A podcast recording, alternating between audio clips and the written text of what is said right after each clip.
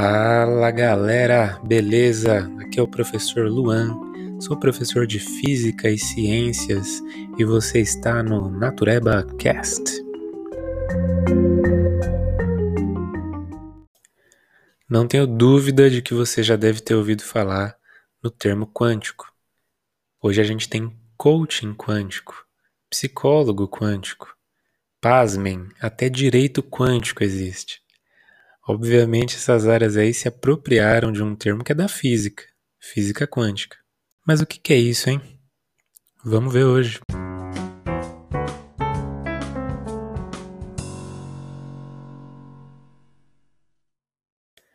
O episódio de hoje é o primeiro episódio de uma série que eu pretendo gravar sobre física moderna. O que a gente chama de física moderna?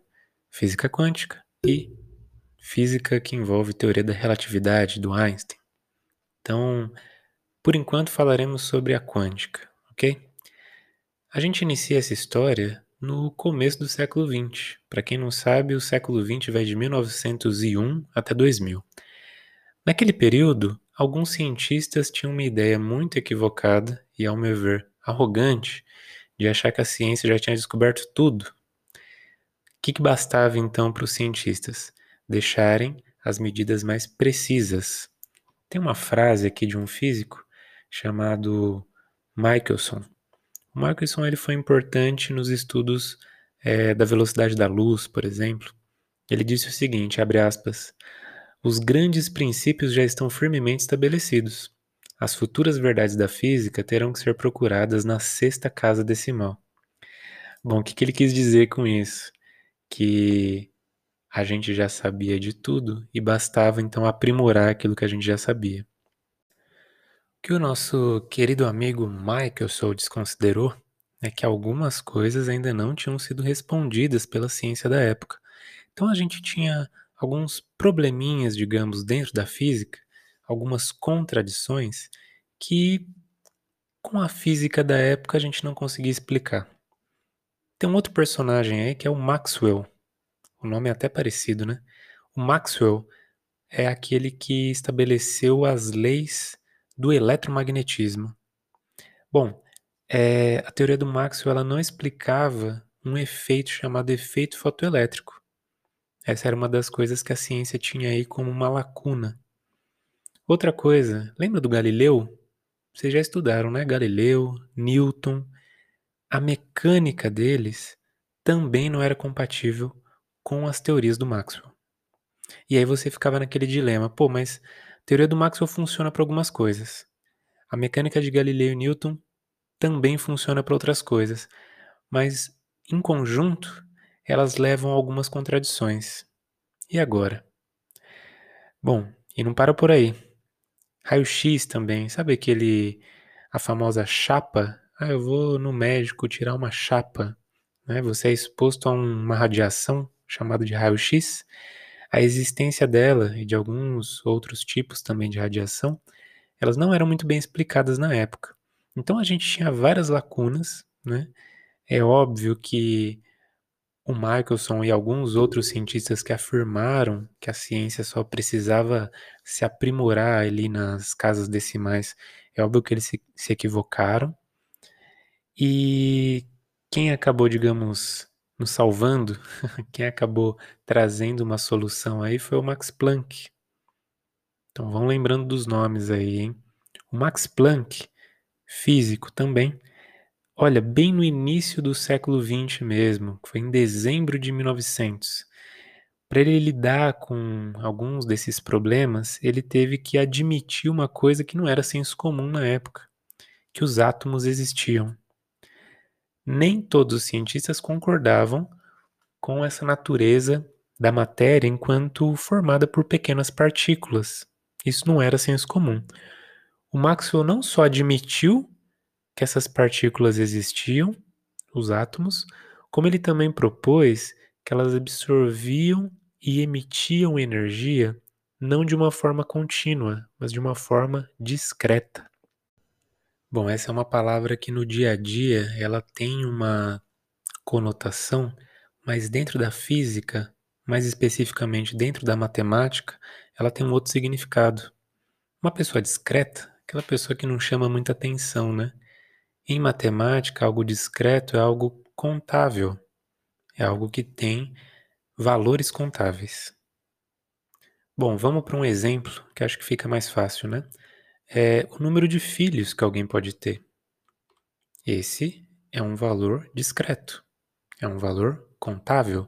Eu não posso ter 1,23 filhos.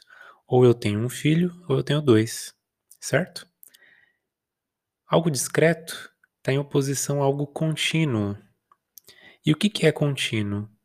A massa do meu corpo, por exemplo, eu posso ter 50 quilos, 51 quilos, ou 50,3 quilos, ou 50,37 quilos, ou, e aí infinitamente, né?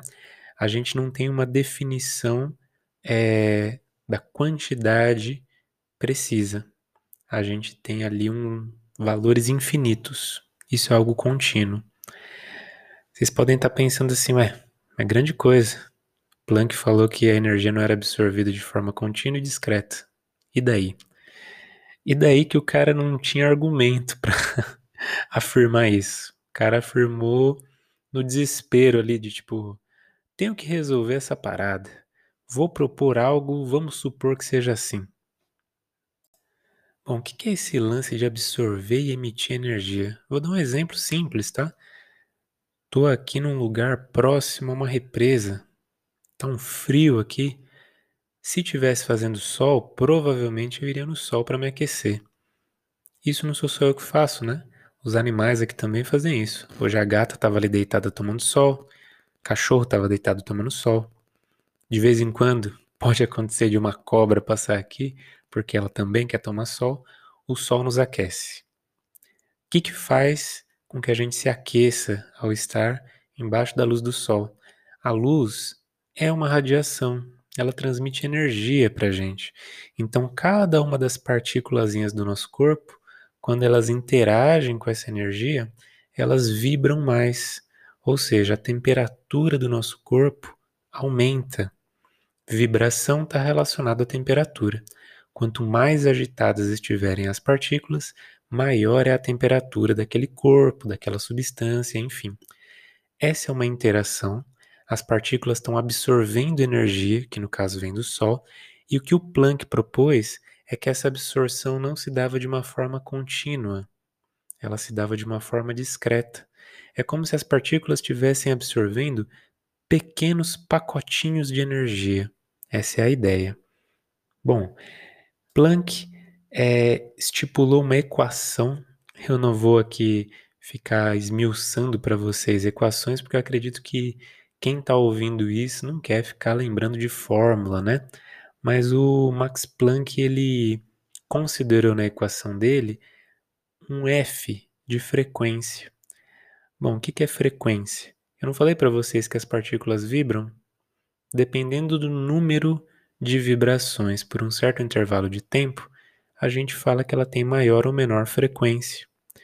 Se um aluno meu é pouco frequente nas aulas, Quer dizer que ele foi poucas vezes para a escola num certo intervalo de tempo.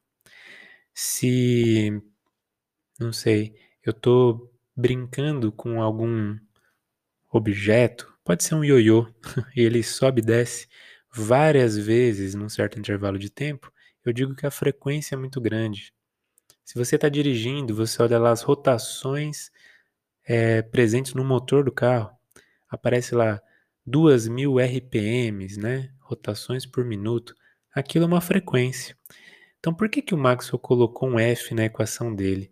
Segundo ele, a energia absorvida ou emitida, ela era diretamente proporcional com essa frequência de vibração. E aí, finalmente, a gente chega no nome da física quântica. Por quê? É, esse valor né, que pode ser absorvido ou emitido pelas partículas, é, bom, pode ter um valor mínimo ali. Provavelmente tem. E o que o Maxwell afirmou? Opa, falei Maxwell, falei errado. Max Planck, tá? Não sei se eu falei outras vezes Maxwell, mas eu quis dizer Max Planck. É, o que ele afirmou é que existia um valor mínimo que poderia ser absorvido ou emitido. A esse valor mínimo deu-se o nome de quantum de energia, e daí veio o nome física quântica. Bom, agora vem uma parte que eu gosto, que é a parte do exemplo. Vamos pensar num exemplo para essas ideias ficarem mais palpáveis. Vamos supor que a gente tem três pessoas: João, Maria e Fernando. João tem R$ 8,50 no bolso dele. Maria tem R$ 4,25 e o Fernando tem R$ 2,05. Esses valores são valores discretos. Eu não posso ter dinheiro em papel ou dinheiro em moeda com vírgula. R$ 8,37, R$ 8,38.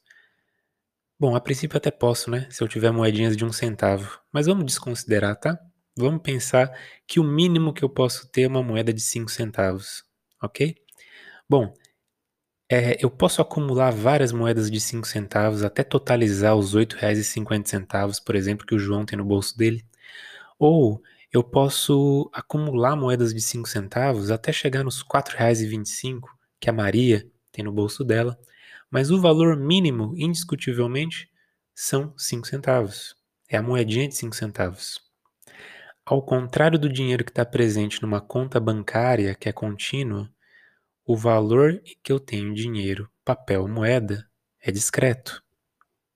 Finalizando nossa história, vamos pensar então que ao invés de eu dizer que a pessoa tem 25 centavos, na verdade ela tem 5 vezes um valor de 5 centavos, uma moeda de 5 centavos.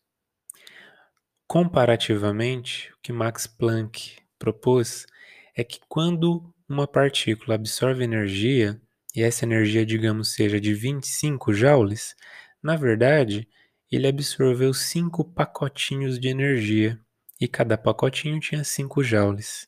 5 vezes 5 dá 25, né? Pode parecer pouco, pode parecer besta, pode parecer simples essa ideia, mas foi revolucionária. Foi revolucionária porque a ideia do quantum de energia, desses pacotinhos de energia, né, discretos, é, essa ideia foi fundamental para um outro personagem entrar em ação, que é um personagem muito conhecido, que é o Albert Einstein. O Albert Einstein ele ganhou o prêmio Nobel não foi pela teoria da relatividade, foi por explicar o efeito fotoelétrico. No começo do podcast eu falei para vocês que esse era um fenômeno ainda não descrito cientificamente. Pois bem, com a ideia do Max Planck de quantum de energia, o Einstein teve uma ideia de como explicar o efeito fotoelétrico. Eu espero que vocês tenham gostado. Fica para o próximo episódio a continuação como é que o Einstein explicou o efeito fotoelétrico a partir do quantum de energia e como que se desenvolveu a física quântica. Eu espero vocês. Até lá!